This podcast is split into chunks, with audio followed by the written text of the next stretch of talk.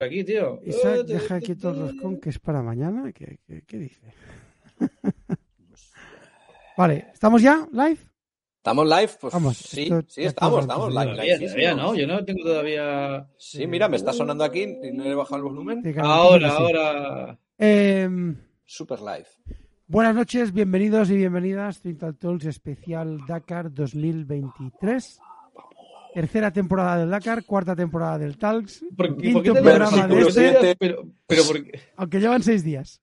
¡Eh! Versículo 7 según San Antonio. La Eh, información. chavales, que yo, tenemos. mira, yo hoy eh, ya tengo rosco y ya tengo. Mira que me ha tocado, mira lo que he encontrado. El rey de la casa. El rey de Eh, la casa. chavales, Ahí está, Colorado. ahí está. Mira, lo tengo hecho la noche. Esto, a ver, que esto, como que tenemos mucho televidente eh, sudamericano, igual no es en Argentina, tradición. no están acostumbrados a esto que has enseñado tú, de ser, de ser rey. Eh, en fin, es una, una- Pero teóricamente es mañana, no es hoy. O sea, Esta noche, yo- esta noche. no, yo el me lo he comido hoy. yo, yo el rosco de Reyes siempre me lo he comido el día 6. Y ahora, Medio, medio ya de Peter Pan llevo hoy. acabad pronto, hoy acabamos prontito que me esperan para un gin tonic, los tendrías reyes. que enseñarlo, ¿eh? Bueno, eh, Vamos, Ahora mismo va. Vamos a ir Subidme rápido. la caja del rosco de Peter Pan, por favor. vamos a ir la rápido. campanita. Que Clink, pongo clink, la intro, ¿vale? Venga, Venga, va, dale. 3, 2, 1, vaya.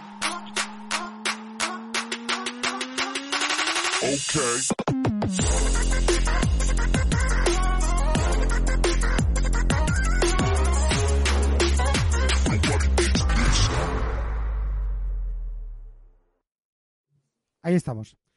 Eh, Oye, que somos el, el, el Team FS FFS, ¿lo habéis visto o no? ¿Cómo?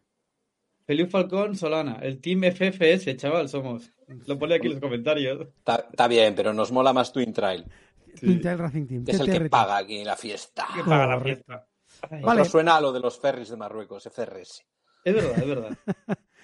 Eh, hoy prometo, prometo que vamos a hacer un programa Bueno. Mucho más corto. Este valía para político, siempre anda prometiendo. Sí, sí. Y luego no, cumple nada. ¿Sabes Este qué político pasa? perfecto. ¿Sabes qué pasa? Que tengo yo aquí el ratón con el que puedo cortar la emisión en cualquier momento. Y hoy ya empiezo a notar el cansancio de despertarme a las 7 e irme a dormir a las 2 cada puto día. Así que toca hacer un programa un poco más rápido porque mañana, que es fiesta, eh, puedo levantarme un poco más tarde. Dicho tenemos a y Charlie, tenemos y a Charlie hoy noche. también. Y esta noche también es fiesta. ¿Qué mañana? ¿Qué mañana? Sí, sí, esta noche es fiesta, pero cuando tienes dos criaturas en casa y una mujer, ya no es tanta fiesta. Vale, eh, pasamos a repasar el, el- el top 5 del día de hoy que lleva que el top hoy 5. El top 10 de la etapa 5. Top, no, es- da- top 5 y la etapa 10. Yo hago aquí lo que me da la gana. Eh, Vale, vale.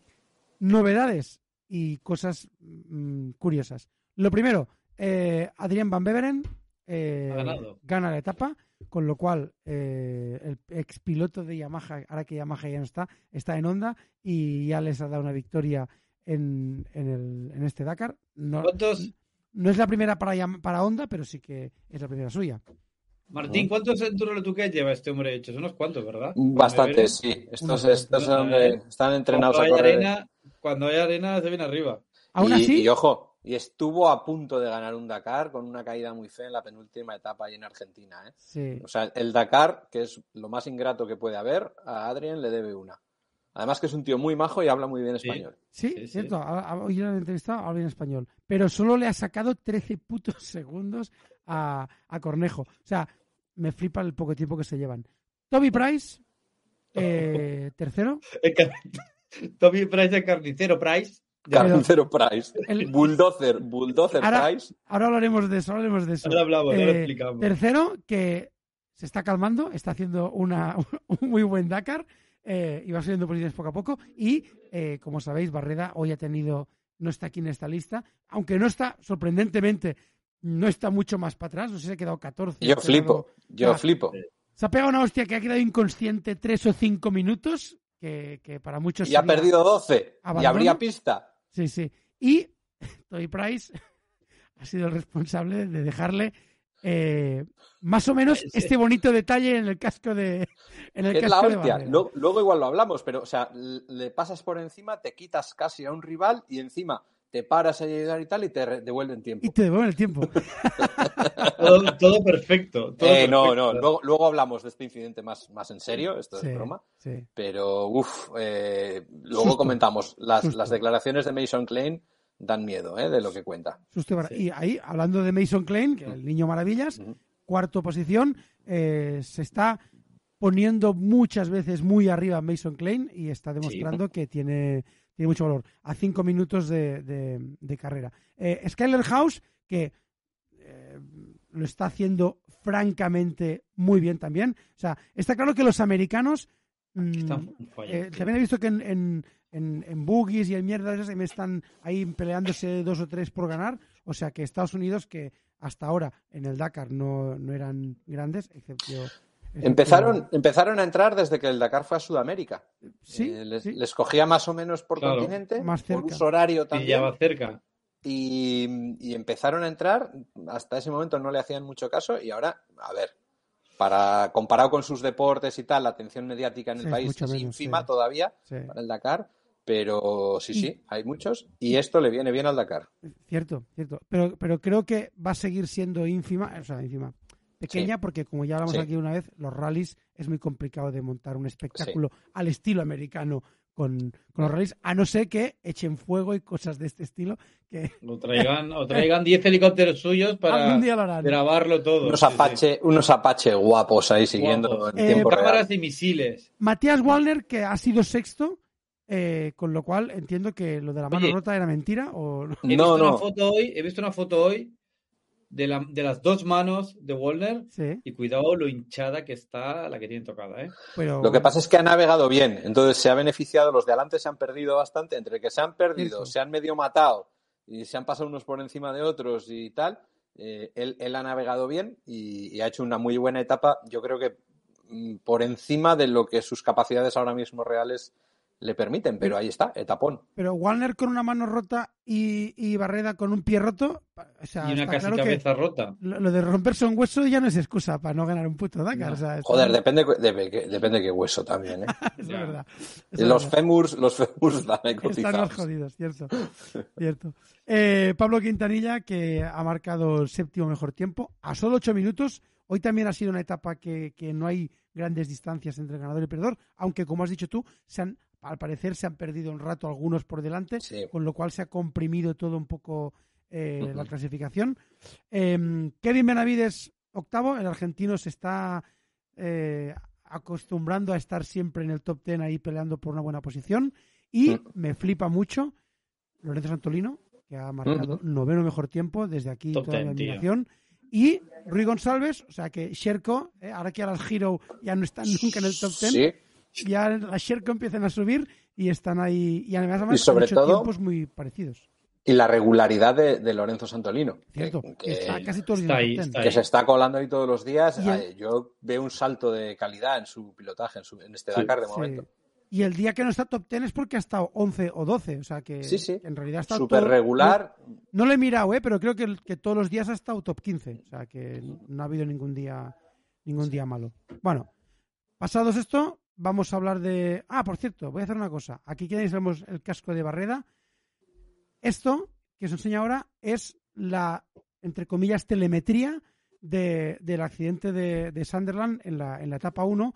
eh, que igual no se ve. Bueno, igual lo puedo poner un, con un poco. Hace un poquito de zoom, ahí, ahí, ahí, perfecto. Eh, Terremoto Sunderland se llama esto. Bo, no bo. sé exactamente la línea azul y la línea verde qué significa cada una de las cosas. La, El la volumen, verde- el, el- el azul es el volumen del grito que va pegando en el aire. Puede ser, puede ser. Pero lo que se ve, lo que se ve, eh, si os lo señalo aquí, ¿vale? En la línea, o sea, este primer punto de aquí, que está el triangulito azul, que hay un pico de la línea verde, representa que es cuando la moto le da a la roca o lo que sea que le dio eh, Sunderland. Lo que está un poquito más adelante, que hay otro, el, el- el triangulito este naranja, hay otro pico verde, representa que es cuando la moto le escupe, o sea, la moto escupe a Sunderland de, de- de Sí. donde estaba. Como Esto- los cazas.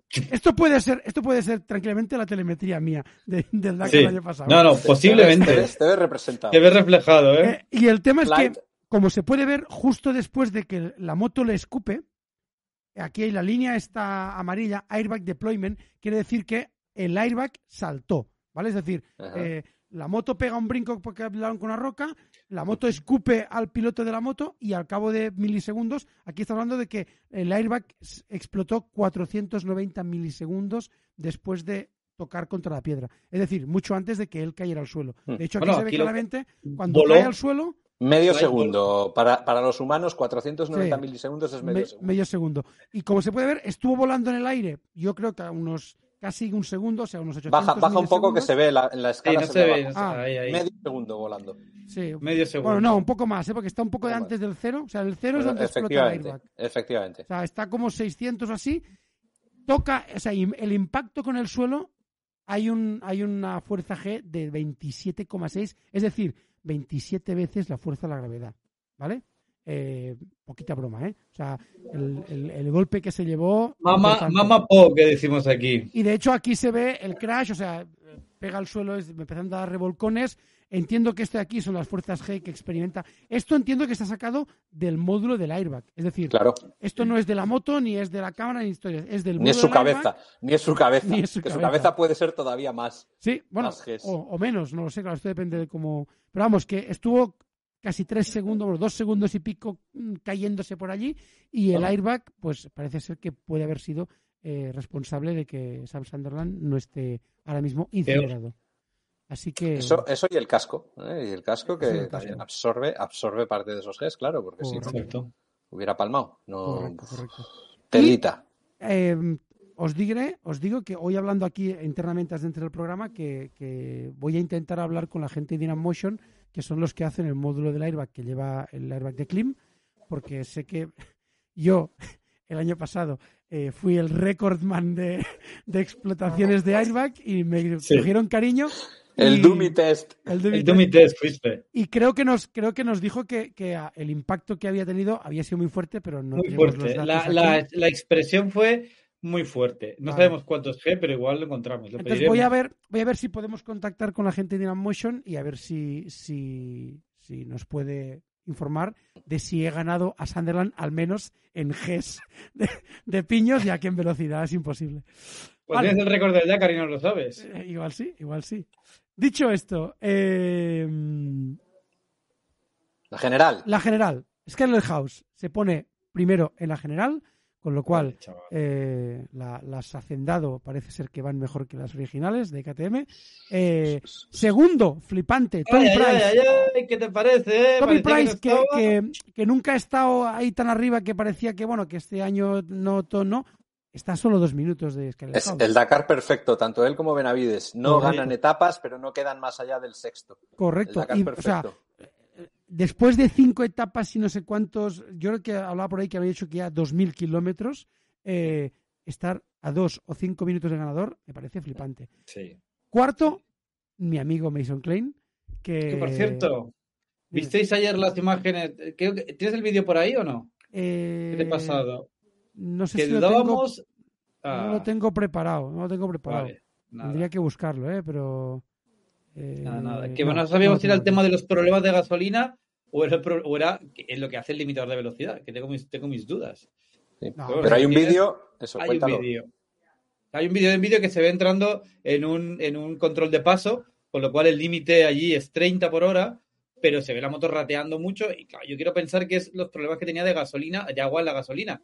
Pero luego pensé, a ver si es que así funciona el, el, el limitador de velocidad y está dando gas, pero la moto está cortando encendido y por eso no pasa de 30. No sé, curiosidades. No sé cuál de las dos cosas era. Yo tampoco. El vídeo, el, el vídeo está por ahí, a ver, no sé si lo he enviado antes, pero si no lo envío ahora y ya lo, puede lo, lo Sí, enseña. y luego, lo podemos poner. Em, bueno, Mason Klein cuarto, ahí está, a seis minutillos de, de- de ganar, bueno, de ganar de- del primero, o sea que muy bien. Eh, Adrien Van Beveren, después de la etapa que ha hecho hoy tan buena, está a solo ocho minutos, quinto. Y Joan Barreda eh, ha quedado sexto a nueve minutos, teniendo, en tiene, cuenta, teniendo en cuenta que eh, Barreda sigue en el Dakar. O sea, bueno, eh, veremos mañana. Veremos mañana. Ha llegado, ha llegado bastante magullado, la verdad. O sea, la- se ha pegado una piña a unos 30 kilómetros más o menos de acabar la etapa. Iban muy pegados. con todos y parece ser que por culpa de una hierba de camello, que para los que no lo sepáis, eh, es esta hierba, entre comillas, que nace en el desierto y entonces la arena es blanda y la hierba de camello es aunque sea hierba, es como darle una roca, o sea, porque las raíces que hace y todo hace que ahí se quede toda la arena muy compacta y es muy dura. Y las etapas Es una que piedra. toda la imagen que se ha estado viendo de, de, de estos dos últimos días de- del Dakar, eh, se ve que están yendo por el desierto, pero no es una llanura de arena, sino que está llenísimo de, de matojos, que son las hierbas de camello. Con lo cual, si, si mm, en, al saltar una dunita no te fijas bien y le das a una cosa de esas, con la rueda delantera, pues igual te lo medio comes, pero con la rueda trasera es muy fácil que pierdas el control y te acabes cayendo. Que al parecer, Sí, son piedras, piedras. sí, que al O parecer sea, son es- como piedras, me refiero. es como es posiblemente lo que le ha pasado a Barreda con el inconveniente de que Toby Price estaba ahí detrás comiéndole el culo y le ha comido la cabeza, se le ha, le ha atropellado entre comillas.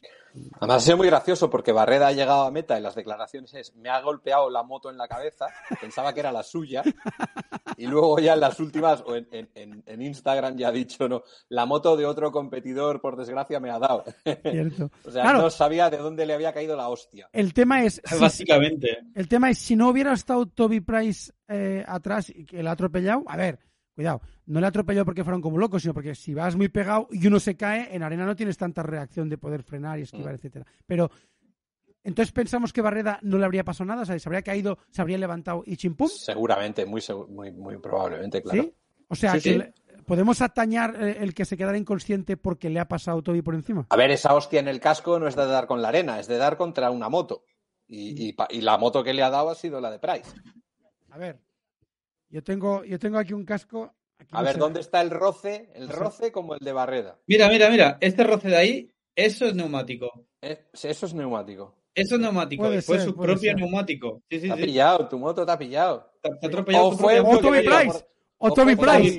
por detrás y te pasó por encima. Oye, hablando de esto, que he visto que preguntaban aquí en el, en el chat, ¿Sí? que cuando te caes y el airbag te peta, ¿qué, qué pasa? Pues bueno, el año pasado pasaba que si tu, si tu airbag tenía solo una botella, tenías que cambiarla, o si no, cuando llegabas al refueling, la podías cambiar. Este año está obligado que los airbags tengan dos cargas para que puedan explotar dos veces sin tener que recargar.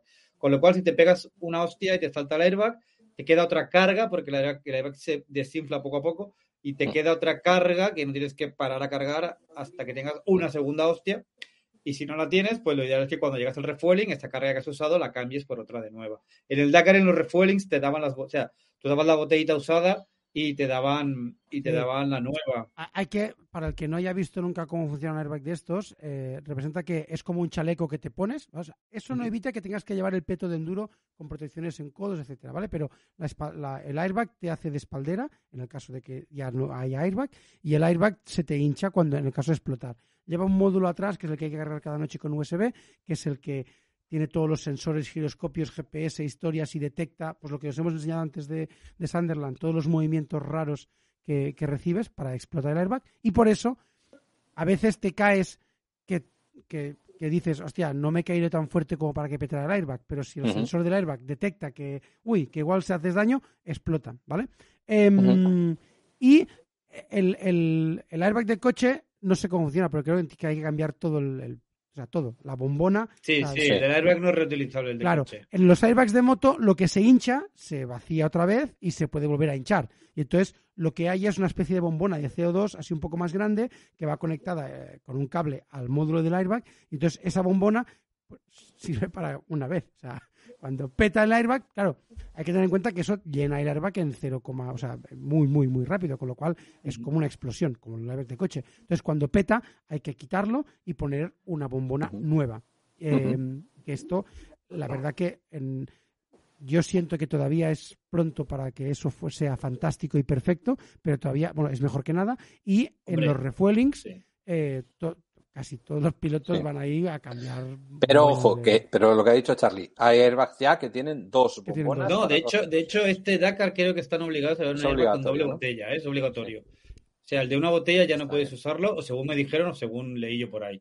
Ah, so- solo a, co- a comentario de lo que decías, que en, en pruebas como el Dakar se hace todo el estudio y se analizan todos los datos de centenares de caídas, porque mejor, que mejor escenario que el Dakar, De hecho, tú tenías el récord de los de, de los de Mayamoto, pero era muy Claro. curioso porque llegaba, llegaba cada tarde cuando estábamos allí en, en Mayamoto, llegaba el chico de Dynamotion a buscarnos, oye, ¿habéis tenido alguna caída así? Para llevarse el módulo y analizar los datos. Te preguntaba, ¿cuántas has tenido? Pues una, dos, tres, tal. Y a ver, explícamelas. Una tal, esta, ¿cómo ha sido? ¿Ha sido una tontería? Una duna que me ha patinado y me ha caído. ¿Crees que tendría que haber saltado?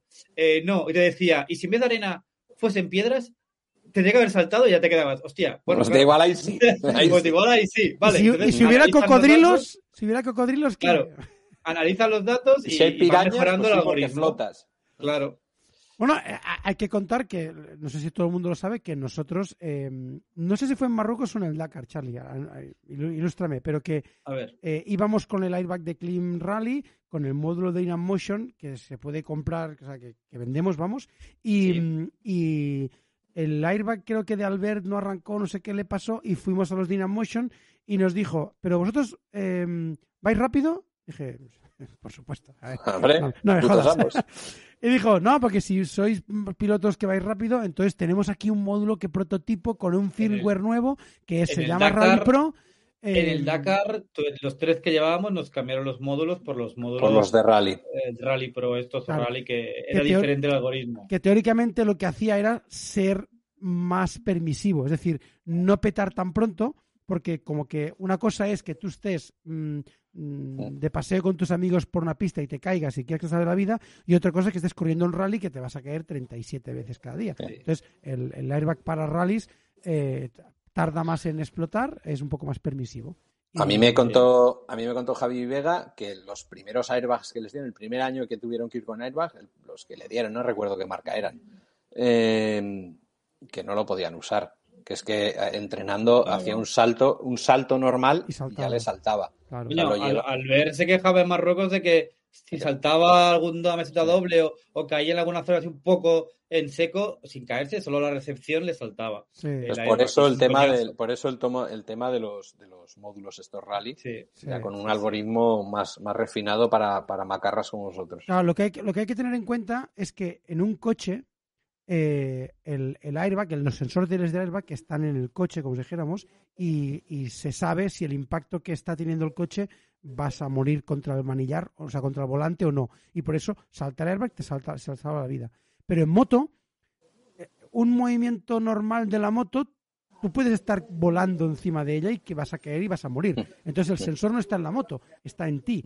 Entonces, como que está en ti, claro, eh, Toby Price puede hacer unos saltos en las dunas que yo y Charlie íbamos a morir y Toby Price es lo de cada día, no le pasa nada. Con lo cual, Sí. el algoritmo que determina si vas a morir o no y tiene que petar el airbag o no, eh, yo lo veo francamente muy, muy difícil de hacer pero solo mira, con el airbag. O sea, yo Justamente creo- hoy, yo- yo Javi, en el... Sí, sí, claro, claro, perdona. no, que yo creo que el, el futuro del airbag bueno de moto para rallies tiene que ser con un sensor en la moto y otro en el piloto, para poder ver qué está pasando con la moto y qué está pasando con el piloto, y porque como que salta el airbag en, en, en dos milisegundos casi, pues puede detectar a tiempo que te estás separando de la moto y que te va a hacer falta o que no. De dicha Que Javi hoy decía que, que le ha saltado dos veces el airbag. Sí, O sea, ha usado las dos cargas que tenía. Y luego decía también que, que sí que están mejorando los algoritmos porque entiendo que con toda la experiencia que tiene que lleva en este rally, no le ha saltado cuando no debía y le ha saltado en las caídas que debía. Y de hecho, al final siempre es jugar un poco a, a el, el airbag, que siempre es un poco optimista en el sentido de que, oye, si tiene caso de duda, va a saltar. Porque ya si te caes, al menos que no te falle cuando lo necesitas. y desde aquí Y ya digo, Estás en el aire y estás cayendo y notas que se hincha, eh, sensación, antes de caer, ¿eh? Una sensación de gustito, luego cuando caes, no. Pero te queda la tranquilidad de decir, bueno, se ha hinchado, ahora cuando caiga, a ver qué. Y si realmente funciona. Pero además, yo, como que no me acuerdo del Dakar, no puedo hablar mucho, pero yo sé que el airbag primero que usamos en el Rally Andalucía, cuando petaba, se quedaba hinchado como un hijo de Correcto. puta y Sí, tenías, que, tenías que quitarte el airbag que Para deshincharlo para poder seguir. Para deshincharlo, porque es que no podías ni conducir, porque te, te No quedas puedes. como súper así. Claro, la Es putada es que no, si vas con mochila, camelback, eh, chaqueta y tal, es una putada Tenías que desabrocharte todo, para, para... Y que, y que que los cuesta. últimos, los últimos, o sea, el airbag rally que usamos ya en el Dakar ya Se se deshinchaba solo, Sí. al cabo de un par de, tres de segundos. Con lo cual, No, bueno, no, no, un poco más, ¿eh? Un Bueno, poco más. O 10 o 12. Sí, o sea, sí, que, sí. que el- en realidad eh, la tecnología esta, se, eh, la ASO se puso muy en plan que tenía que ser obligatorio para todos y todavía no estaba quizás preparada como debería para rallies y yo creo que todavía no lo está del todo, pero sí, ciertamente Empieza, es está más cerca mejor. ahora mismo. Está Claro. más cerca ahora mismo. Y, con- seguramente en los próximos 3-4 años ya lo dejarán niquelado. Que esto, esto, estoy hablando de para rallies. ¿eh? El airbag para ir por carretera sí que creo que te salva la vida. Sí, es decir, que no, sí. en carretera no estás pegando los brincos que pegas en un Dakar. No, con lo cual, eh, eh, En duda. carretera, si te caes, ya no es buena señal. Con lo Correcto. cual, Bueno, ah, esto es, esto es lo mismo. En MotoGP llevan muchos años con Sí, los airbags y sí. ahí tienen súper información, pero claro, es que ahí no pegan saltos, Claro. eh, salvo Claro. en Portimao Sí. un poco. Sí, bueno, ¿eh? Pero no, pero ahí pegan saltos cuando, cuando la moto les pega el, el hachazo que trayazo. salen disparados. Mm, Eso es. Hablaban aquí de que igual era buen sistema el, el cable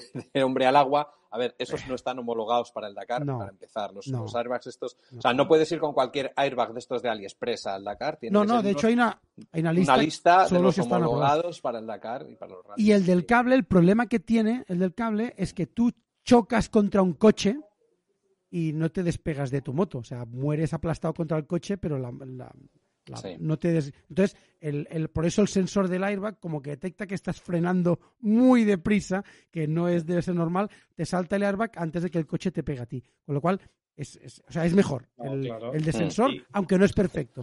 Pero Tenemos también- patinas igual, y patinas y caes a veces con la moto y no te alejas hasta que has pegado el suelo ya. Correcto. Con lo cual, Correcto. Bien, tenemos también en, en los comentarios ahí un, un- un pequeño debate abierto con Triumph y Ducati y sus futuros planes de entrar en el off-road. Eh. Triumph ha anunciado No. hace cuatro días que el año que viene eh, van a correr eh, algo del Supercross americano. Supercross. el ama, Sí, sí. joder, la- sí, sí. El Supercross americano. Ojito con eso, eh, que han tirado a grande. Y. Ducati también salió hace unos meses que esos planes de meterse en el off-road. Ducati está ciertamente eh, muy centrada ahora mismo en el, en el, en el off-road, es decir, con la Sí. Desert X, con la V4, etcétera, etcétera, y nos consta que no es un juguete de un día, sino que tienen una clara apuesta por ser los, los mandamases del off-road y que se van a, está Audi detrás y que van a poner pasta ahí la que haga falta. Y los rumores decían de que en Petrucci podrían ir al Dakar otra vez. Así que em, de, Go, Petrucci, go. de Triumph, Cómo molaría, ¿eh? Petrucci se merece volver al Dakar y yo creo que él lo está deseando. ¿eh? ciertamente, ciertamente. Eh, de Triumph no tengo claro que vayan a ir al Dakar porque Tiempo al eh, tiempo, tiempo al tiempo. Sí, pero que, que hagan que hagan motos de motocross es un mercado muy valioso para Estados Unidos sobre Sí, todo. Y enduro Sí. también. Y en- bueno, enduro ya no Bueno, Enduro está tanto, más ¿eh? de capa caída, ¿eh? O sea, el motocross sí que es en Estados Unidos es un negocio padre. Por eso todas las marcas japonesas solo sacan allí. motos de cross.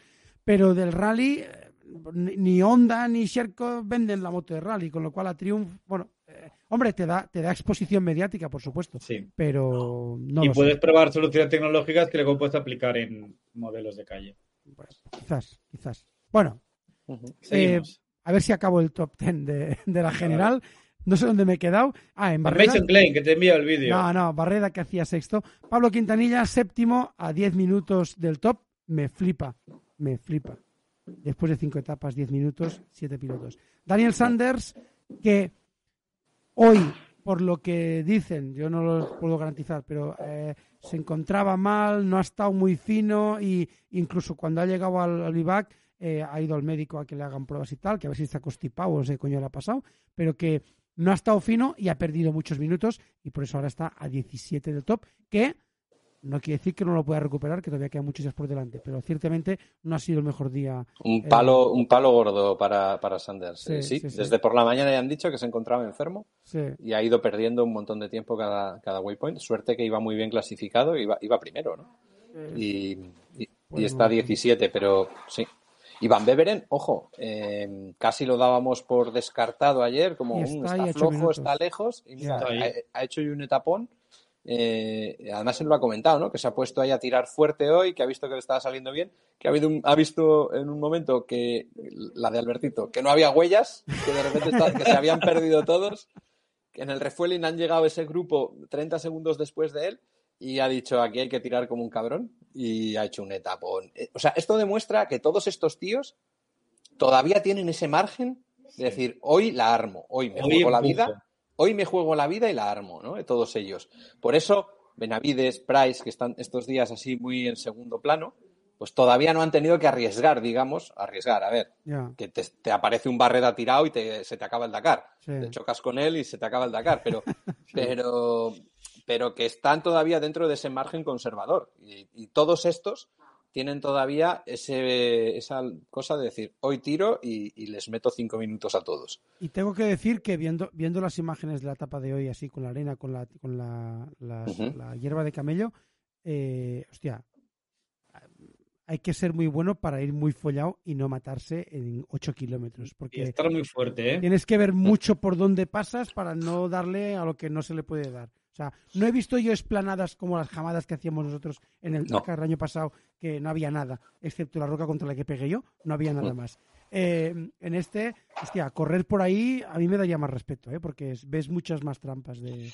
Y mucha rodera, y mucha rodera también. He visto un vídeo un vídeo de un Toyota que ha saltado una duna cortada y ha caído en, la siguiente ya. A ver, porque los Toyota esos son auténticos Panzers, ¿sabes? Pero, pero o sea, eso, eso ha marcado en los sismógrafos de Arabia. Ese Toyota ha marcado. Tres, tres con dos por lo menos. Pues mira, suerte que venía un poco ligero, porque llega a ir un poquito más, más lento y cae en el agujero, ¿eh? pero iba ligerito y ha caído justo en la salida ya. En, en, las declaraciones de Skyler House de hoy, aparte de contar lo de la carnicería del accidente, que ha sido muy gráfico como lo ha contado, eh, ha dicho que, que, alcanzó, no, que iba, que se, iba encontrando muy bien, que iba muy rápido y tal, y que de repente le ha alcanzado, le ha pasado Toby Price como en modo alien, como diciendo, me cago en la puta. O sea, yo pensaba aquí que les estaba dejando a todos y me viene este y ¡chum! Entonces, que se ha puesto como loco a intentar seguirle y en ese momento ha sido cuando se han perdido, la pérdida está grande. Y, y, lo ha contado, me gusta porque lo contaba muy gráfico, o sea, como, a ver, este se nota que es joven, todavía no, no habla como, no pone excusitas de piloto. O sea, que han tenido que dar la vuelta y se han dado cuenta de la cagada que era tan obvia, o sea, algo así como había que ir aquí a la izquierda y hemos ido a la derecha, era una cosa, hemos cometido un error súper obvio, ¿no? Y, a partir de ahí, bueno, pues se han perdido unos cuantos, que es lo que ha permitido a Van Beveren hacerse el etapón que se ha hecho. Pero te digo una cosa, eh, esto, eh, estoy de acuerdo con lo que decía Mark Klein, más con la de que cuando vas en grupo eh, hostia, hay que, hay que mantener mucho la concentración para no mirar lo que hacen los demás y centrarte tú. Y claro, ves uno que gira a la izquierda y casi sin querer te pones a seguirle, aunque se haya equivocado. Y en cambio, cuando vas solo, como que estás más concentrado mirando lo que haces, pues, hombre, también te puedes perder, ¿eh? Pero ya no se pierde el grupo completo. En este caso, lo que ha puesto daba a entender más que ahí ni ha mirado, que estaba intentando que no se le fuera Price. O sea, Price ha intentado llegar y, escaparse, ¿no? Como en las subidas de los puertos del Tour. Y, entonces estaba intentando con el gancho coger el colín de, este y no ha podido y, ahí se han perdido los dos. Esto me recuerda el rally de Albania, creo que fue el de Albania que hice yo eh, contra Hugo Filosa, que en un speed limit de 30 yo iba a 25, que siempre me deja un poco de margen, y el Hugo Filosa iba a 30 justos y me adelantó. Y cuando se acabó el limit dije, este hijo de puta no se me escapa. o sea, le sigo y aunque muera le sigo. Y se me iba escapando porque Filosa es muy, muy bueno. Y estuve 15 minutos siguiéndolo y cuando miro el roadbook yo no tenía puta idea de dónde coño estaba. Y la, me perdí ahí como media hora buscando referencias. O sea que ciertamente pasa eso. Bueno, para acabar. Eh, noveno eh, Cornejo, a 22 minutos ya del top. Y eh, top 10, décimo, Luciano Benavides, el hermano de Kevin, que está a 19 minutos de su hermano y a 25 de Skyler House. O sea que hasta ahí el top 10. Ahora ya, como que quiero irme a mi casa, bueno, quiero irme a mi cama. Dentro de poco le doy paso a, a Charlie y que repase. Ponle la tabla, pon, la tabla en pantalla. Si no me ponen la tabla, ahora. Ahí la tienes. Etapa 5, los españoles de la posición número 9, Lorenzo Santolino, como decíamos antes, eh, top 10, un pedazo de resultado. Está ahí que, sigue manteniendo esos ritmos, esas posiciones, sin hacer mucho ruido, pero acercándose y ahora ya dentro del top 10. Eh, Joan Barreda, que aparte, bueno, con el, con que se ha pegado hoy, a posición número 14, con esos 14 minutos que ha perdido, a ver si mañana. ¿Cómo era eso, Martín? Que mañana igual es día de saltarse refueling, dices. Mañana, mañana puede ir tocado. Recordamos el día que el famoso que se saltó el refueling eh, venía también de haber tenido una conmoción días antes y estuvimos haciendo ahí debate de si debía correr o no. Ojo, mañana, Los ojo mañana los refueling, que le pongan a alguien con una banderita o algo. Que le hagan señales, que le hagan señales. Para, para. igual, igual si va con medicación o va un poco así, bueno, no sé, veremos. Tocha en la posición 17, también siguiendo su línea. Eh, muy buena progresión y muy buen resultado. Tocha aguantando todos estos días el, ritmo que va marcando. Eh, Joan Pedrero, posición 27. Joan, hoy que ha habido mucho jaleo porque no aparecía en los tiempos, no aparecía en la tabla, nos pensábamos que se había perdido por ahí o que se había, había pasado algo. Es una vergüenza, es una vergüenza lo mal que gestionan la información. Esto, vosotros no habléis, porque igual algún día os da la locura, queréis volver y nos dejan. Ya hablo yo, que yo paso de volver. Es una puta vergüenza cómo gestionan la información. O sea, a mí me han tenido hoy infartado porque durante una hora Sandra aparecía con una penalización de 37 horas, que es la típica que te ponen cuando no terminas la etapa. O sea, aparecía en meta con una penalización de 37 horas, pero justo a la hora que ya había entrado. Y dices, coño, eso es que ha llegado en helicóptero o que ha dado al botón. No puede ser otra cosa. Durante una hora sí, llamando a Javi a zona paddock, Javi intentando llamarla a ella. joder, eh, aquí todos histéricos y luego nada, era un error. O sea, ya está bien. A ver, que esto es serio. Y ya está, y no pasa nada, ¿no? Y continúen, continúen. Tiene que, ir pelutas por la puti vuelta a a Original para que la gente se quede tranquila. Que está aquí Joan, que ya tiene la moto hecha, que todo bien, eh, parece mentira. No, a mí me parece, me parece lamentable. O sea, un error puede pasar, cosas, pero es lamentable. Igual que lo de los, comentarios en la etapa en directo en la aplicación, que hay veces que ponen cosas que no tienen puto sentido. ayer creo que ponían que, Sandra iba, ayer, sí, que iba líder en, en Féminas y, y Paul iba adelante. Sí, tío, pero a ver, pero, o sea, además parece que tienen los comentarios como preescritos y programados para meter cosas así. Y dices, no sé, de verdad que es. Eh, ah, hoy han dicho que, que Laia estaba fuera de carrera y no estaba todavía fuera de carrera. A ver, Laia no está fuera de carrera, pero ha, pegado una volcada de cinco vueltas de campana y ha estado cuatro horas haciendo de Vale, pero fuera de carrera es cuando das al botón rojo y fuera de carrera. ¿eh? no sé si es rojo, de hecho, ahora a estas alturas sí, supongo que sí. supongo que será rojo. Tú no te enteras porque al Tino te lo dieron otro por ti, lo dio el, marroquí. Eh, en fin, que, esto, si es el rally más importante del mundo, que cuiden estas cosas, coño. Que, mm, sí, sí, por cierto, que lo comentaba, lo comentaba José María Lledos ahora en el foro, en, en el chat. Fijaros el equipo de Joan Pedrero hoy. Sí, que ya no está en el Rieju ¿Qué pone? Team LS2 Chat. Ah, claro, eh, pues, pues eso es otra, es Desde el otra vergüenza. Claro, estabas. Que decíamos, no es de equipo Riejo, no es de equipo Riejo. Con sus santos cojones lo cambian en la, etapa 5 ya. Bueno, en fin. bueno, a ver, como cambian la normativa de la potencia de los Audis, como cambian eh, que te apuntas no, en No, lo de los Audis no estoy de acuerdo. Lo sé, lo sé. Que estaba ya desde el previsto. igual mucha gente no lo sabía, ¿eh? Por cómo está reaccionando la gente, digo. Claro, porque, porque Nasser, porque, y nos estamos yendo mucho de tema, porque Nasser ha echado la llorada adrede para. Vendía muy bien. Y de hecho hay lío. Porque hoy he leído por ahí que este reglamento que se aprobó de bajar, que esto viene de que les han bajado la potencia y les han lastrado a los Audis. Que Nasser estaba contentísimo, ¿sabes? bien, que se jodan, que se jodan que se jodan. ¿eh? Y, luego diciendo que, Carlos siempre se quejaba y tal. Pero es que en ese momento, cuando se aprobó ese reglamento, hubo un pacto y dijeron, vale, vamos a hacer esto. Y en la etapa 4 lo vamos a revisar. Y no queremos ningún, ninguna polémica con esto ni ninguna discusión con esto. Pacto de calientes se dieron la mano. Llega esto, tal, coge el Nasser y pone un, Instagram, ese mensaje ayer de llorada, de quejarse y no sé qué. Ahora que dices esto, también he leído que están mirando si Ahí voy. o no sé qué pollas. Que están. Eh, sí, sí, eh, de hecho ha borrado el Instagram, tanto él como su copiloto los han borrado. Y, están a ver si no les va, yo creo que no les van a penalizar. yo espero que no. Hombre, yo, no, que no. Yo no le he ido penalizar, yo no he ido descalificar. Y he dicho, descalificar, descalificar. igual, se les ha ido un poco la cabeza de descalificarlos por quejarse en Instagram. Bueno, sí, sí, pero imagínate que la situación ha sido como que no lo sabemos, ¿eh? que esto lo he leído por ahí hoy. Que, oye, hacemos una reunión con todos los equipos. Mira, les vamos a bajar a los Audis. Los Audis hay, no, no, no, Nasser, sí, sí, sí.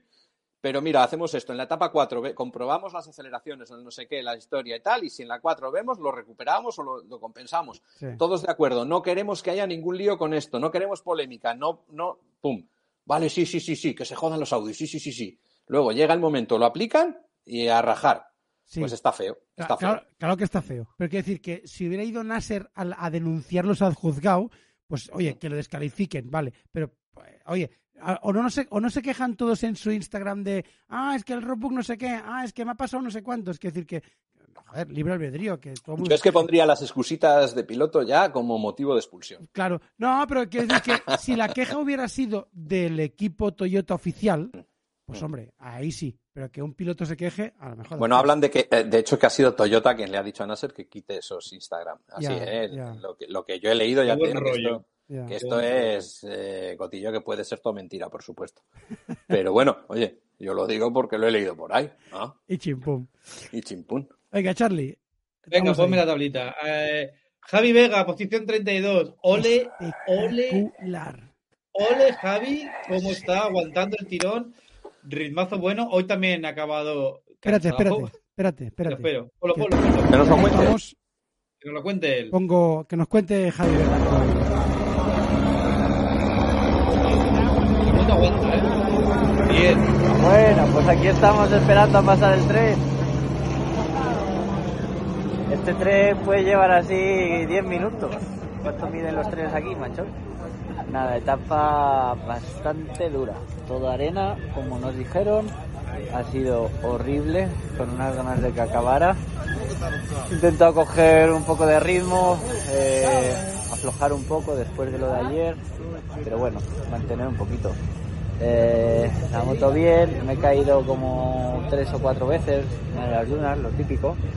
Ha habido dos en cortados que me ha saltado el airbag, explosionado las, las dos cargas, o sea, perfecto. He llegado al límite eh, de las cargas, así que ahora lo, lo, lo recargaré para mañana. Nos quedan 130 kilómetros, me parece, y nada, hacer la moto, la moto de momento va bien, vamos Charlie, y parece que va aguantando todo. Venga, chao chao. Ahí Ahí está lo tenemos. Grande, grande. Oye, yo flipo Y- un poco con lo que dice de que, bueno, eh, a- gestionando un poco y tal, dices, gestionando que hijo de puta, has quedado 32, quiero decir, ha sido como un puto loco. No dándolo todo y no gestionándolo todo. No, ¿Tiene no, más? ¿Tiene más? ¿Tiene más? Muy Veremos porque, porque bien. quedan muchos días, pero está, bueno, primero en original, eh, 32 en la general. Bueno, yo creo que por ahora todo de 10 y ojalá siga así. Ojalá En el grupo, en el grupo que tenemos ahí de la gente que corre los rallies eh, de aquí de España aficionados, que estáis vosotros Sí. y estamos y estamos muchos más, aun los que ya no corremos y todos nos dejan seguir estando. Y, y, claro, hay mucha gente muy emocionada con esto de Javi. Eh, y, y yo he puesto una cosa, digo, es que la alegría que nos hemos llevado hoy ya no nos la quita nadie. Esto luego es muy largo, puede pasar de todo. Sí. Pero joder, claro, yo hoy cuando sí, he visto sí. la clasificación, he hecho la captura de primero en original, Javi Vega. He Sí, hecho sí. esa captura, le he mandado ahí. Eso ya está, eso ya lo tiene. está, o sea, hoy Eso ya lo dado- tiene, dado tío. una alegría, por cierto, estaba saliendo de Peter Pan con el roscón. Ahí, ahí, ahí. En el roscón. El roscón ahí, bueno. Peter Pan, patrocinador del Team Time Racing Trin el año pasado. Cierto. Cierto, cierto.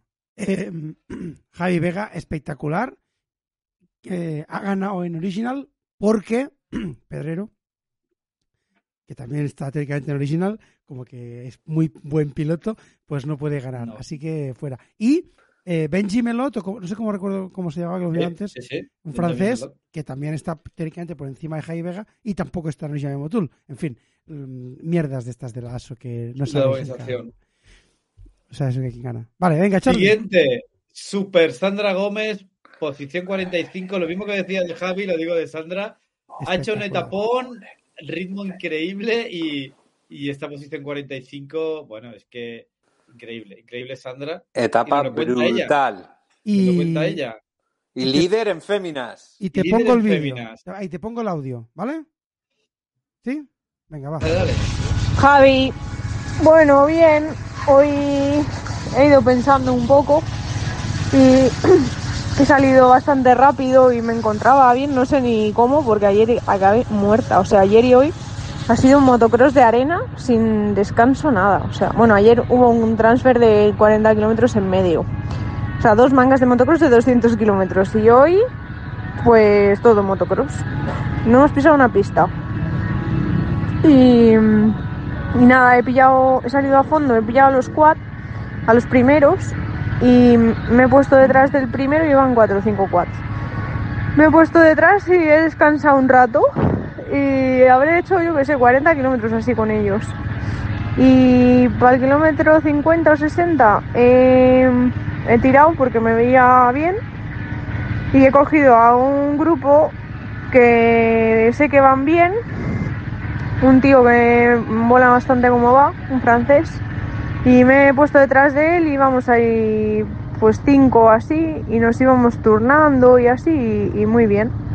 Y luego antes de llegar al refueling les he dejado un poco irse porque estaba muerta y he tenido así un par de sustillos y he hecho un scrap sin querer. y luego hemos salido del refueling, me han sacado un... salían un minuto delante y he ido sola, mucho rato sola. Y he empezado a ver una huella de un tío que no sé, está loco porque acorta impresionante. Y, y bueno, me, me he ido fiando de él, mirando. Esto, esto que ah, lo paro un momento, ahora lo, lo- lo pongo Mm. a acabar, ¿eh? pero esto de que un chaval que iba loco que corta, yo entiendo lo que, que, que iba cortando el roadbook, o sea, no siguiendo la pista normal, sino haciendo como recortes, que esto es complicado si no eres muy top, porque tienes que ir recalando el ico, porque te vas saltando metros y, Sí. y no es tan fácil de gestionar, pero bueno, lo, lo ha ido siguiendo y ahora lo pongo para que acabe. siempre a lo lejos de ir bien y tal. Y he vuelto a pillar a mi grupo que se iban quedando uno por uno, reventados. Y, y nada, al final bien. He llegado con, con el primero que iba del grupo, o sea que bien, bien. Nada, pero ya les he dicho esto, que tampoco se acostumbren, que no aguanto así todos los días. A ver qué tal.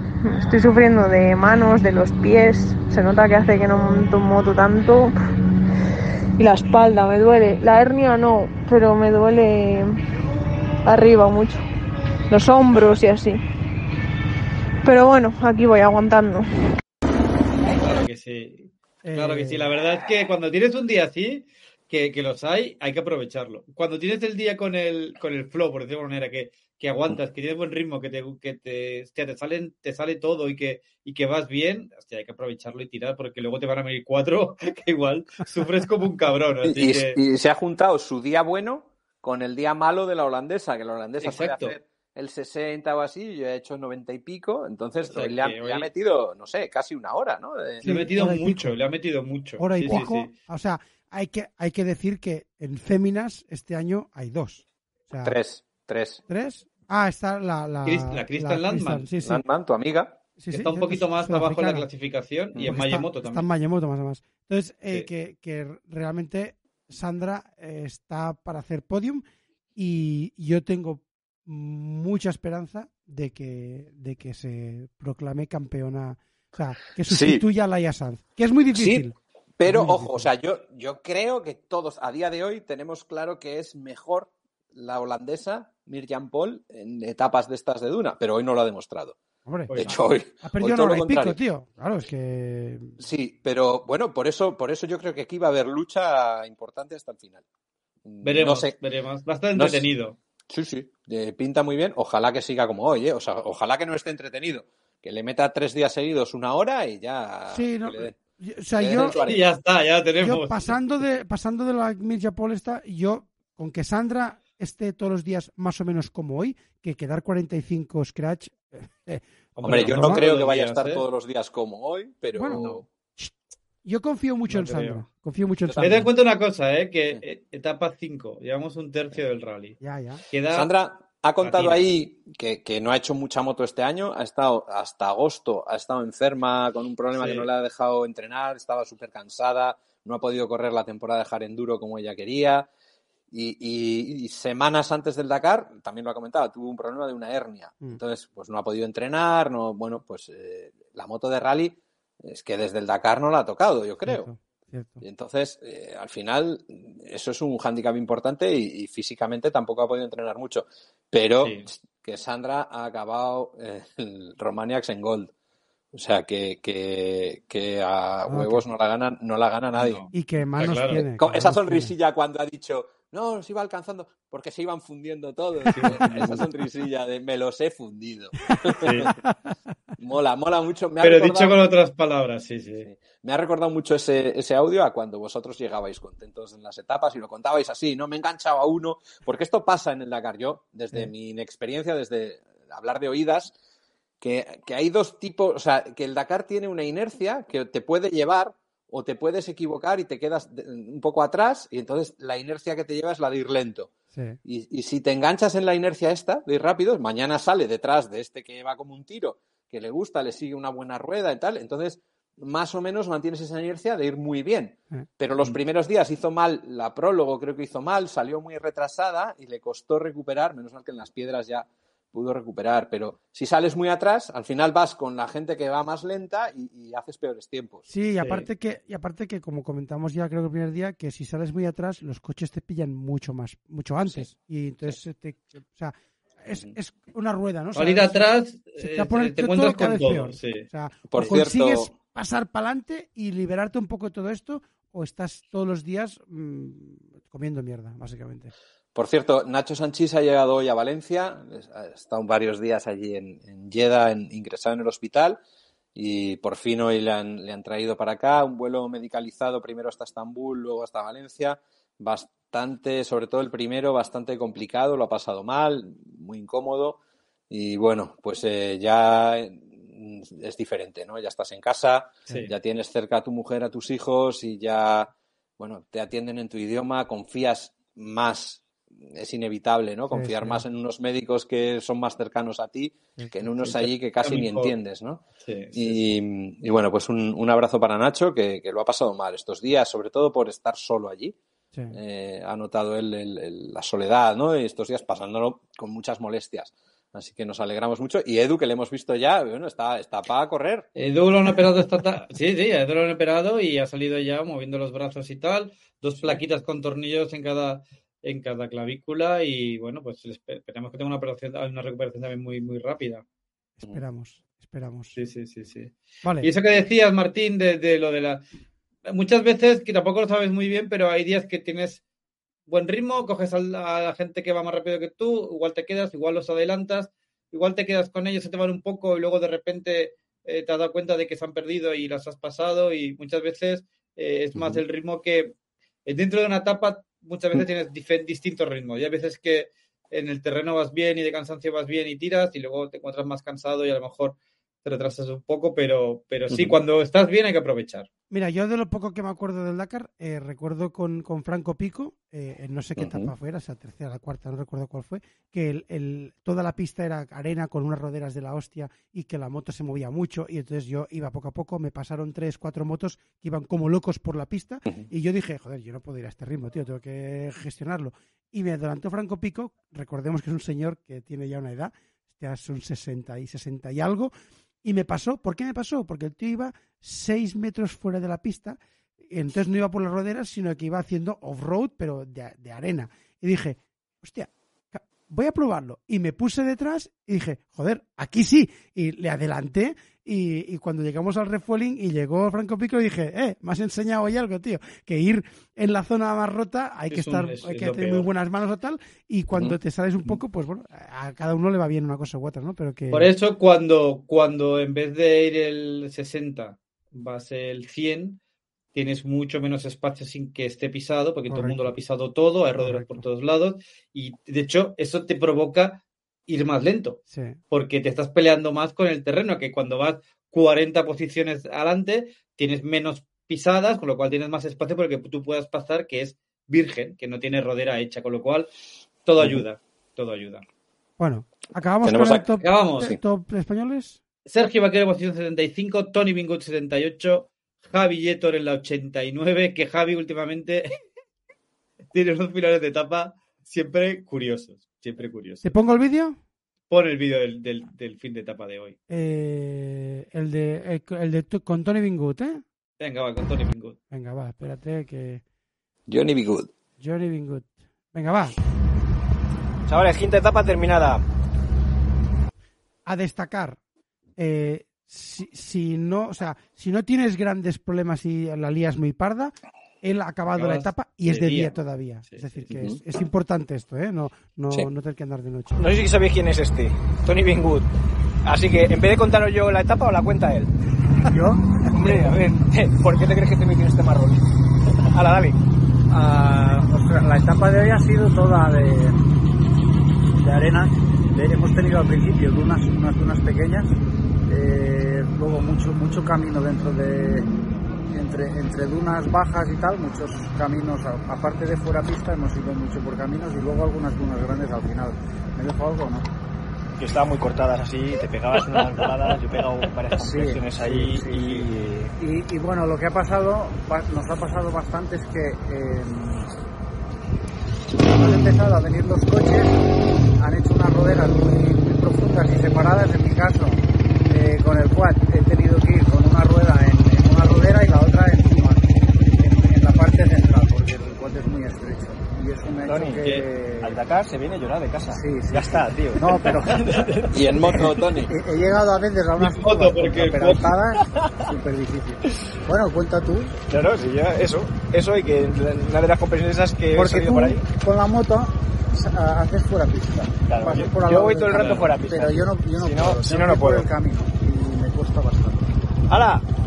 Esta es la diferencia. Hay que, hay que decir de- aquí, hay que decir aquí que ciertamente en un quad o en un coche necesitas dos trazas buenas, o sea, para pasar por un sitio. En la moto, con que tengas un palmo bueno, tira que te va. Pero en el quad, si una rueda pasa un palmo bueno y la otra está roto, es una putada. Entonces eh, se quejaba Tony Bingood porque es de quad, ¿qué quieres? ¿Cómo no se va a quejar? Vale, ponemos el otro de, de, Venga, va. Dale, dale.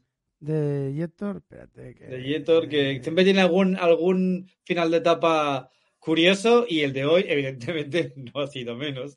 Venga, para adentro. Bueno, pues ya me he buscado un sitio idílico para la anécdota del día. Eh, nada, eh, que, que me he caído al final de la etapa, estaban, están los locales por ahí tomándose un té al atardecer y todo eso, con los, con los Land Cruiser y demás, haciendo ahí un poco de picnic. Y me he caído en un escaloncito que había en una duna que estaba muy blando abajo y se me ha caído, bueno, no me he caído, se ha caído la moto y yo me he quedado así de pie, me he sentado encima de la moto y han venido corriendo una banda de ellos con los móviles en la mano grabando y gel, gel, gel, han cogido, han levantado la moto, me han cogido a mí, me han levantado y me han puesto eh, literalmente encima de la moto, y ¡pam! como si fuera un muñeco. Y nada, empezó a partir el culo y luego empecé a reírnos, a darles abrazos y, y, o sea, palmadas y tal. Ah, hasta luego, he arrancado y me he ido. Pero ha sido muy curioso. Y me han cogido y yo, pum, encima de la moto. Ahora, ¿cómo lo ves?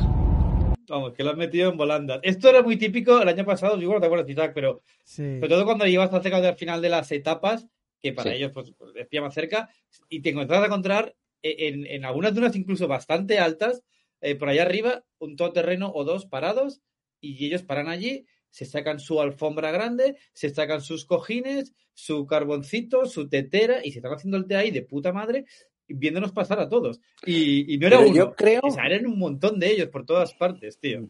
Pero yo creo que esto es un poco que, que- que lo hacen, aunque no haya. Dakar. Sí, sí, por sí, las sí. tardes, sí, por sí. las tardes se van a echar un té a, a- a ver las el, la- dunas. el atardecer en las dunas. Hombre, es que cuidado, ¿eh? Eso es A ver, precioso. Claro. Eso, eso es guapísimo para ellos, excepto cuando viene un Audi. Pero cuando viene un Audi, lo que pasa es que te quedas sin té. ¿eh? Y ahora Sí. os lo enseño. Se le están llevando el té. Peter Hansel. No tiran los Cuidado, Audi. cuidado, cuidado. ¡Eh! A tomar por culo la tercera. Hostia puta, Es que- tío. Claro. La realidad es que está- estaban en un mal ¿Os han puesto muy cerca o Claro. Peter Ansel iba... Claro, y luego lo del otro día de Jetor, que tuvo un altercado. Claro, si vas Sí. detrás del Audi, luego van a pedirle cuentas a Jetor. Jetor tiene que andar dándole. Que yo no he sido. Luego las, las pedradas para Jeter, ¿sabes? Claro. Aléjate de mi té, aléjate de mi té. Claro, tío, lo mismo. Bueno, va, Hostia. acabamos, acabamos el, el top, el top de españoles. Venga, Venga, va, después del eh. Rachid en la posición 97, Fernando en la 99 y eh, Daniel Vila en la 109 y Rubén Saldaña, que hoy tampoco ha salido Y debería salir mañana. Pues sale, sale mañana en teoría, ¿eh? Sale mañana. Mm. No sé, bueno, le han hecho un tapping así en ese hombro maltrecho que tiene o roto, porque no sé si al final está fracturado o no, o está fisurado, no, bueno, no tengo, no lo sabemos del cierto, pero que lo va a intentar, que va a intentar salir y a ver, pues si puede aguantar la etapa o no, o hacer unos cuantos Mm. kilómetros, veremos. Oye, en un- general, Sí. dime, dime, dime, Martín. No, decía, no tiene nada que ver, lo siento, perdón. Hay un duelo todo guapo ahí, Kobe Fantic, ¿eh? Hoy eh, Sí. la, la mejor Kobe ha hecho 36 en la etapa, justo de- por detrás de Salvini, campeón del mundo de enduro, que ha hecho 35 con la Fantic. Hay que decir ¿eh? que las Kobe siguen las tres. Siguen las tres y haciendo muy buenos puestos. Este, el, Y la el- Fantic, una ya ha caído. Sí. La de bueno, Tiziano. no, Tiziano se reenganchó ayer. Ah, se- Ah, está claro. reenga- Se Había- había- reenganchó. me había bueno, ha que caído. sabía- Ah, Bueno, sí ha caído. Está reenganchado, vale. por tanto ha caído. Pero, Sí. pero se reenganchó. Ayer volvió Vale, a correr. pensaba que al final se había, había abandonado. Poca No, broma pues con las. Kobe, ¿eh? Poca broma con las Kobe. Que, que- Joder, que son pilotos no profesionales que han- se han apuntado a la Operación Triunfo. Por cierto, por Tal eso, por cual. eso, por eso. Y, que, la- y que la moto todavía no ha explotado. Es verdad que cinco etapas son pocas, pero... eh, Bueno, pero han sido etapas duras. Yo, yo me compro una Kobe. ¿eh? Pues mira, Vienen en tres versiones. Hay, hay tres versiones de la Kobe está cuatro y medio. La, la top de rally ¿sí? es la, La buena Factory. buena con, con la Factory. Factory. Luego hay la de calle, ya eh, la, la Euro 5 y tal, que, que, que tiene suspensiones de 300. Bueno, eh, y luego hay y luego hay una la de los bajitos con 250 creo que era de Ah, pues suspensión. igual es la mía esa, ¿eh? No, hombre, no, tú, tú, tú, señor, señor Finisher. A ti La te damos, Factory. La A ti te damos la Factory. Me parece bien, si- estoy de Si eres acuerdo. el embajador de, la- de las mierdas chinas en España, si estás todo el día contando en el todas las mierdas chinas que vienen. Es verdad, Eso es verdad, es verdad. Bueno, va. Hombre, molaría, molaría probarla, ¿eh? Si la gente de COVID nos, nos está escuchando y, y, y nos dejan dar un rulo con ella, encantado de la Pues, vida. pues por mis noticias, el que va a ser importador para España no os ha dejado motos hasta ahora. Eh, Bueno, hay mucha gente pena. que nos ha dejado motos, pero bueno. Eh, Pero que se las habíais pedido. que no sea, que no sea que el Twintal Racing Team vaya al Dakar con un Scobe el próximo año. Uh, vale. Uh, Dicho esto, ¿Acabamos? Acabamos ya esto. Estás todo el día soltando exclusivas. ya, ya. Sí, tío. tío. Te estás calentando, etapa 5. Joan Barreda, posición número 6, ha bajado un poquito, pero está ahí y, y sin duda, si mañana se levanta con la cabeza no espesa como en otras A ver ocasiones, cómo se levanta. del impacto, veremos. Santolino, la posición 12, casi top 10. Seguro que la progresión que lleva va para arriba. Tosha, posición 16. Muy bien, Tosha, no hace ruido, haciendo sus, sus etapas con, con, con su ritmo Tosha- perfecto. Tosha, como siga como está, eh, no veo tan lejos que, que acabe, si se acaba el Dakar, que acabe un poco más arriba Bueno, del top está- 10 y está- ya está. Casi en el top 5. Bueno, hace dos años que- creo que hace dos años creo que quedó 13 en su debut. Por eso, Eh, por y eso. empezó bastante flo- más, más, Más flojo, flojo. iba a decir, más Sí. discreto y Sí. terminó súper bien. Sí. Pero él, él eh, que recordemos que está en el mismo equipo que Mason Klein, bueno, aunque Sí. va con pegatinas de Aspar, Gas Gas y no sé qué, pero está en el Bass Racing y lleva un motor Factory en teoría, ¿eh? es una moto semioficial. Y él, en unas declaraciones que hizo antes del Dakar, dijo que estaba ahí para algún día ganar el Dakar. O sea, él, Pues, él pues es- va, va, va de camino, va de camino. él- él es no va grande, mal. él se lo cree. ¿eh? Él va, él Lo va- está sí, él haciendo está francamente convencido. bien. Quizás no para ganar, pero, pero sí, Sí. francamente bien. Yo me- ah, va ahora y cuarto ¿eh? en la Sí, clasificación eso, general. eso, o sea, eh, Joan Pedrero, posición 20. en original. Eh, Sí. ¿Cómo quedó el año pasado Joan Pedrero en la general? Pues te lo digo ahora 20. mismo. ¿Qué dorsal lleva? Ve- Ah, lo 20. tienes, lo tienes, vale.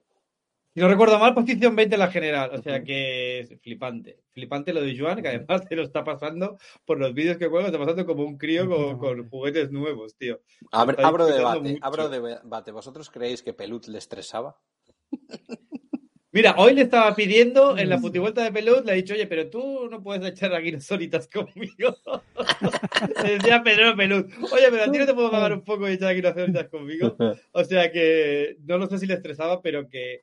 Desde luego, bueno. tío, Joan es un tío que, aparte de su físico y su talento y su técnica y, y el ritmo que lleva, la, la, la capacidad que tiene para tomarse las cosas con humor y la capacidad que tiene de trabajo y, y lo. Joder. Toda la mecánica que sabe y cómo lo lleva de ordenado y de, y de al día es envidiable, desde luego es envidiable. Javi, posición 32. ¡Oh, Javi! Espectacular. Espectacular, Espectacular. espectacular. Sandra, posición 57. Javi, recordamos, primero en original, Sandra primera en categoría de, de féminas. 57, madre mía, que sigue así. Sergio Vaquero la 69, Tony. 70, 78, Javi Yetor en la 86, Javi remontando posiciones poco Muy a poco. ¿Cierto? ¿Cierto? Tenemos un cuarto de Dakar hecho, hay un, ter- un tercio de Dakar hecho, quedan todavía dos tercios, así que poco a poco y subiendo. Eh, Rachit en la 97, Fernando en la 98, Dani Vila en la 106 y Rubén por ahora en la 118. Yo digo una cosa, a Yetor, a Yetor yo le estoy viendo fresco físicamente y yo apuesto por Yetor en un- una posición 50 y algo. Fíjate lo que. ¿50 y Rondando algo? por debajo del 60, yo creo que puede llegar. Hostia. Le estoy viendo Bueno, fresco. veremos, Hombre, veremos. siempre pueden pasar mil cosas, pero le veo muy fresco. Empezó tranquilito los primeros días, pero va Físicamente se ha preparado mucho este año Yetor, o sea que en ese sentido sí que. Ah, Igual me viene- he venido viene arriba, pero en torno al preparado. 60, 60 y algo. Venga, Ojalá. Bueno, a ver, lo dejo en 60 y algo. Está, está el 86 en, eh, con cinco etapas, quedan todavía nueve y ciertamente si él no falla, eh, todos sabemos que de los de arriba hay 15 o 20 que rompen motos, se caen, no sé qué, con lo cual ya solo haciéndolo como lo está haciendo ahora, acabaría el 70. Y si va mejorando un poco, pues puede estar al 60, 60 y algo. Antes del 60 ya me parece un poco más complejo, pero Sí. eh, Vale, vale, Ojalá. Veremos, quién veremos. sabe, quién sabe. Vale. Pues esta es la clasificación. eh. Vale, nos falta. eh, he dicho que iba, a Eh, hacer un programa rápido y llevamos pues ya va a ser que no, cinco ¿eh? minutos. ¿eh? Eh, falta que Martín nos diga qué vamos a hacer mañana y luego yo os contaré qué vamos a hacer todos el lunes y para qué descanso. os necesitamos. Venga, va, Martín. Vale, para mañana, bueno, ha habido un poco de lío. El vivac de mañana parece ser que está inundado. Es uno en el que estuvimos nosotros el año pasado, precisamente bastante inundado, lleno de barro. Eh, eh, y entonces no van a ir a ese vivac y mañana les van a, van a hacer la etapa casi normal, la que había previsto eran 357 kilómetros. Han dicho que la cortarán la especial unos 100 kilómetros, o sea, sobre 250 o así. Yo creo que va a ser en el inicio de la neutralización, que es en el kilómetro 236, que yo creo que es lo que van a hacer de etapa. Y a partir de ahí dicen, venga, chavales, 300 kilómetros hasta Riad, arreando para allá. Eh, entonces se saltan el vivac de mañana y se van al siguiente. Y bueno, hasta ahí, bueno, la etapa, pues bastante terreno, bastante arenoso, parecido a, lo de hoy, con alguna zonita más de tierra, pero bastante arenoso.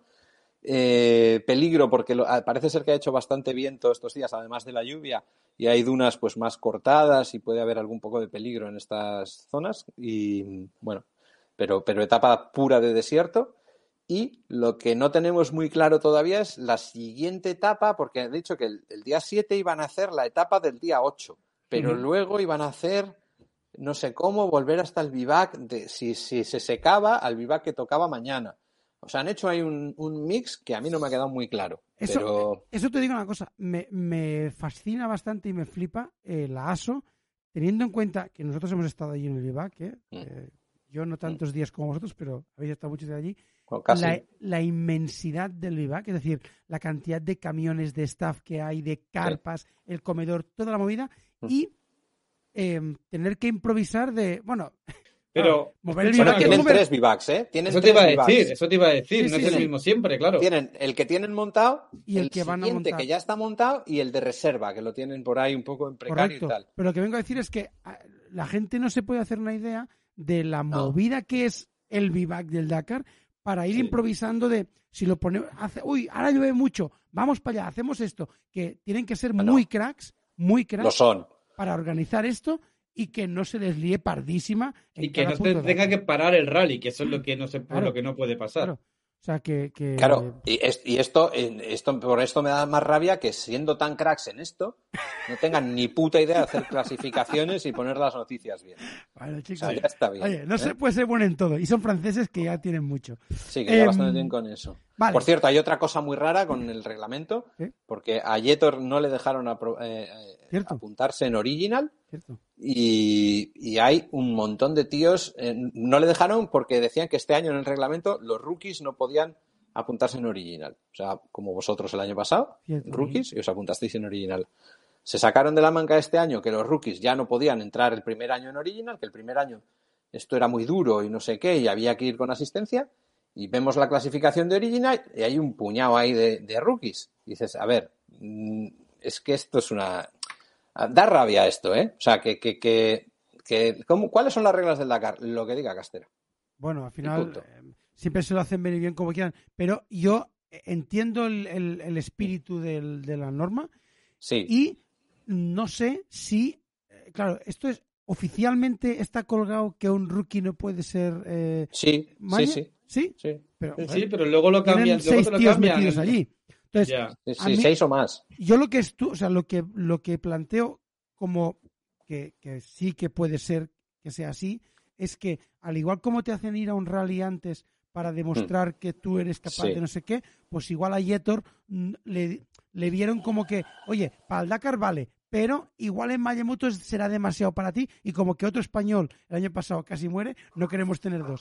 Y, y entonces lo, lo hicieron dejar ir, pero y tal, porque por ejemplo Marbre eh, me consta que, que quería ir al Dakar y que no, no lo consiguió y que Sí. igual eh, era lo mismo. O sea, bueno, de hecho, sé que Sí. es lo mismo, que si, si Mm. no, si no, bueno, de hecho, cuando nosotros fuimos al Rally de Marruecos el año pasado, Hubo gente que se quedó fuera, que Hubo- terminó el rally de Marruecos y, y no- peor no clasificado que vosotros y no Correcto. les dejaron ir porque consideraron que no tenían el nivel suficiente o lo que fuera. ¿no? Entonces, entiendo que la ASO, teniendo la cantidad de gente inscrita que tienen, pues Mm. eh, quieren limitar daños y decir, oye, tú al Dakar, vale, puedes venir, pero solo si vas con asistencia, con un masajista y durmiendo en autocaravana, yo qué sé.